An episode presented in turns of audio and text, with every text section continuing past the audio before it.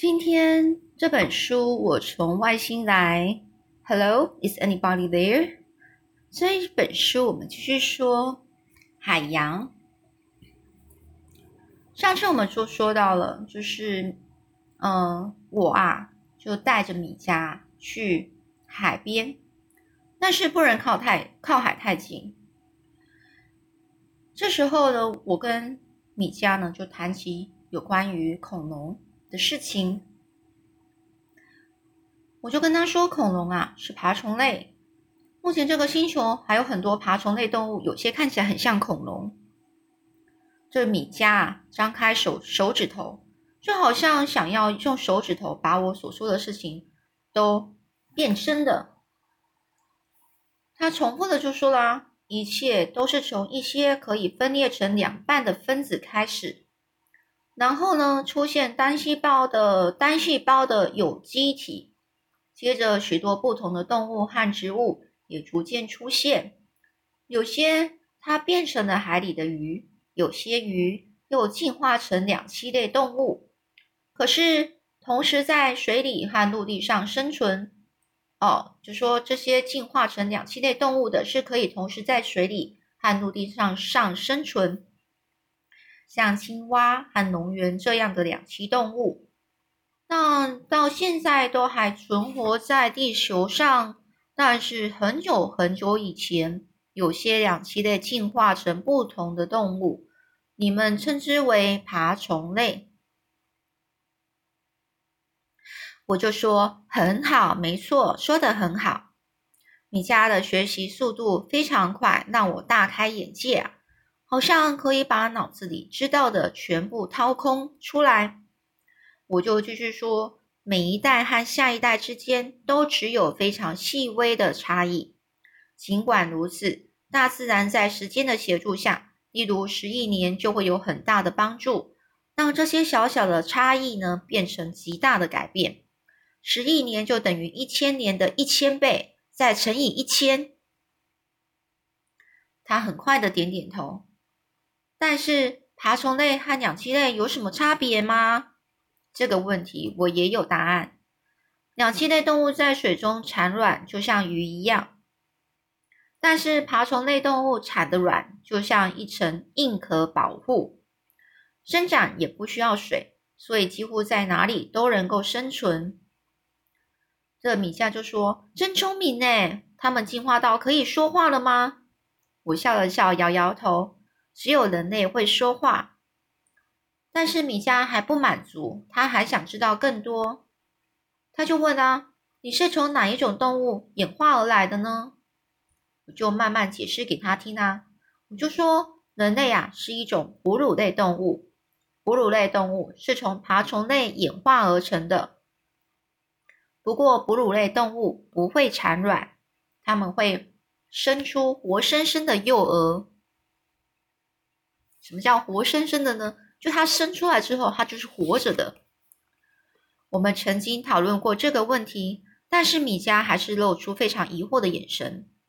于是米迦就问啊：“难道哺乳类动物在产下幼儿之前，不需要像别的动物那样先下一两个蛋吗？”我又忍不住笑了起来，因为米迦对这个星球上生物的了解实在是太少了。但是就某方面来说，他说的也没有错，所以我对这个问题并没有考虑太久。哺乳类动物也会产卵啊，但是它们的卵不需要硬壳保护，因为它们的卵都在妈妈的肚子里成长，直到完全成熟之后才会生下、产下活生生的幼儿。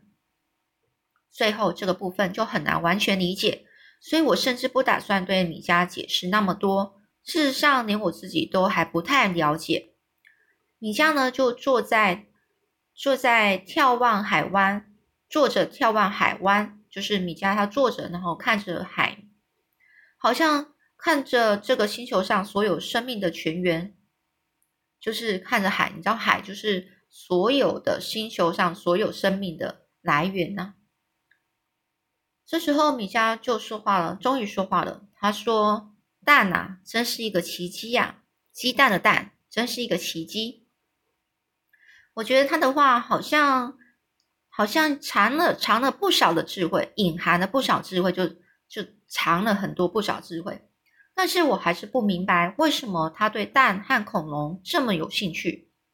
我们一直谈论着海洋和地球生命的演化，我也一直不停的搔着米迦的脖子。米迦似乎很喜欢别人搔他的脖子，因为我一停手，他就立刻跳起来，朝着海边跑去。平常大人都不准我跑到海边，但是我不知道米迦会不会游泳，也不能哦，不能够任由他到海里淹死吧。所以我也跟着他后面往海边跑去。我回想起刚才我们在谈论海洋的时候，因为我们坐的地方很靠近海，所以呢，他可以听见海浪的拍打的声音。至少应该知道大海是什么样子了。我就问，在你的星球上有水吗？这个米迦呢，他就弯下腰，两只手都在水里搅动着，拨弄出一些水花。接着他又捞起一大把海藻，抛向空中，滴下来的水啊，仿佛把我们两个人都冲了个冷水澡。这米迦就说啦：“如果在一个没有水的星球上还有生命。”那么这种生命形态一定和你还有我星球上的生命完全不同。既然我有机会遇见了一位来自遥远星球的人，我觉得应该好好把握这个机会。因为米迦对于外太空的了的事情啊，知道的比我太比我多太多了。不过话又说回来，他对我们这个星球上的生命却一无所知。毕竟米迦啊也才来几个小时而已啊。我就问呢，你想？很多星球上都有水吗？这米迦为了这个问题呀，深深的一鞠躬，然后又摇摇头。他就说啦：第一，有水的星球一定不能太接近太阳，否则水分都被蒸发掉了；但是又不能离太阳太远，否则水就会结冰。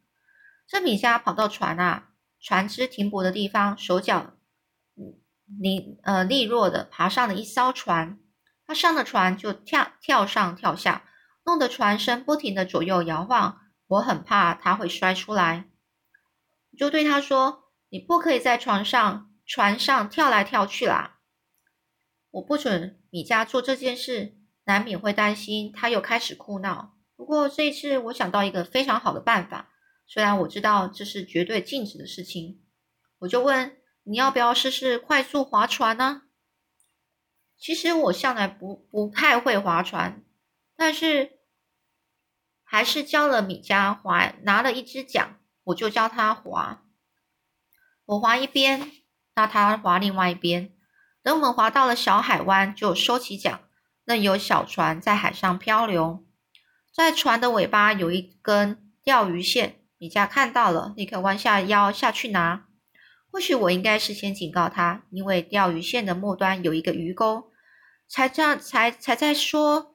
说时迟，那时快，还在想这样的时候，米迦一不小心就被鱼钩给吃勾到了。他大叫一声：“哇！”还好鱼钩没有刺得太深。但是我把鱼钩拔出来的时候，卡米拉，我把鱼钩拔出来，拔出米迦的皮肤，发现有一滴血从他的手指头流出来，但那滴血却不是红色的，而是深蓝色，几乎接近黑色。所以，它真的是从另一个星球来的生物啊！米迦不是从海里生物演化而来的，至少不是从我们的海里生物演化而来的。因为海里生物的血也是红色的。或许它根本就不是哺乳类，但是如果它不是哺乳类，那又会是什么呢？我无法想象这么多，因为米迦又开始哭了。我只好弯下腰替他搔痒。我就说啊，好啦好啦，然后呢？米迦几乎是立刻就安静下来了。既然鱼钩惹来这么多麻烦，我想不如干脆解释一下鱼钩是做什么用的。而米迦又是那种迫不及待的人，要不了多少多久啊，他就会把鱼钩线给甩出去了。我把我和爸爸出海钓鱼很多次，有时候会有鱼钩上的会有鱼上钩，但是却只有一次是靠靠自己把钓到的鱼拉上来。米夏第一次钓鱼就有所斩获，说起来实在有点不公平啊！我看到他的鱼线绷得死紧，我小声对他说：“有鱼上钩了，现在你必须要卷线喽。”不久之后，就一条鲫鱼就躺在船尾的甲板上挣扎。米夏又哭又笑，好像以前从来没见过活生生的鱼。他不敢摸那条鱼，所以我就示范如何扭掉鱼的脖子，然后把那条鲫鱼丢进一个小鱼桶内。我就说，我们在吃松饼之前，可以先吃这条鱼。他眯着眼睛看太阳，问：“松饼？”我只好跟他说：“海伦阿姨正在家里做松饼午餐。”我答应他会偷偷拿一两块松饼给他吃。我说：“我答应米迦会偷偷拿一两块松饼给他吃。”我心里还是觉得应该追根究底，问一下米迦到底有没有钓过鱼，不然第一次钓鱼就能够钓到鲫鱼，难道这是一开初学者的运气吗？我就问啊，在你们星球上海里也有很多鱼吗？这米迦满脸悲伤的看着我，好像就快要哭出来的样子，然后他摇摇头。我很快的转移话题，我想应该还有其他动物嘛。你们可以可可不可以抓呢？米迦还是摇摇头。他说啊，这个米迦又开始说啦：从前在海里很有很多植物和动物，但是几百年前海水污染的太严重，所有的生物都死了。这样的话听来真的是非常悲伤啊，连我都忍不住想哭了。为了掩饰自己的情感，于是我说应该把船划回去了。等我们到了停泊船的，就是停船的地方，我还教米迦如何把缆绳绑在船船上。好啦，卡米拉，这就是我们去钓鱼的情形。在回家的路上，我抱着鱼桶，里面抓装着米迦钓到的鲫鱼，他呢则是拿着放大镜，一路搜寻着平坦石块上的每样东西。一开始是一只在草丛叶草丛间匆忙来去的蚜虫。但是他显然并不想被人看太仔细，因为他实在不肯安安静静的就停下来。米迦大叫着说：“这只小虫竟然比字母还要小！哎，你难道不觉得奇怪吗？这个小东西竟然还是活着！”我完全同意他的想法，所以根本没有回答他的问题，只是向米迦深深的一鞠躬。不久之后，我们在石头上发现一只正在爬行的蜥蜴。米迦吓了一跳，往后退了三步。米迦就问：“那是什么啊？”我就说：“那是蜥蜴，它就是一种爬虫类啊，和恐龙是远房亲戚。不过呢，还有体型更大的爬虫类，有些国家有大型的爬虫类动物，就叫做鳄鱼。它的眼睛真的很大。这个米迦眼睛又真的很大，他就问啊：那这些鳄鱼会说话吗？”我就回答不会，他们还没有进化到那种程度啦。当我们快到红树立树丛的时候，一只黑猫突然从小径上朝着我们跑来。我弯下了腰，把猫逗得逗到脚边，伸手抚摸它这个丝绒般的皮毛。这个黑猫啊，喵喵喵的叫了几声，然后从喉咙里发出咕噜咕噜的声音。米迦就说：“我听不懂他在说什么。”我解释着：“那是因为猫根本就不会说话啊。”这米迦又继续说：“但是我听到他说喵喵喵。”而这米迦还试着模仿猫咪的声音，然后又继续问啊：“那这只猫它还会它会自己思考吗？”我根本不知道该如何回答，但是我很肯定，猫和牛啊都不会像我们一样思考问题。我知道很多动物都能够学会一些把戏，但是猫绝对不会知道自己是一只居住在太空里面围绕着恒星轨道运行的星球上的猫。米迦就问啊，那这只猫是两栖类还是爬虫类呢？我说都不是，猫啊是哺乳类动物。米迦呢就觉得想一想，他就说啊，所以这猫它不会下蛋喽。于是米迦就把放大镜。凑到猫的鼻子，他就说啦：“我想这只猫一定很会闻东西。”然后猫就跑掉了。这时候我满脑子都在想：等我们回到家后，米迦该怎么办呢？我能把它藏起来吗？不让海伦阿姨看到吗？那后面故事又是怎么样呢？我们下次再继续说喽。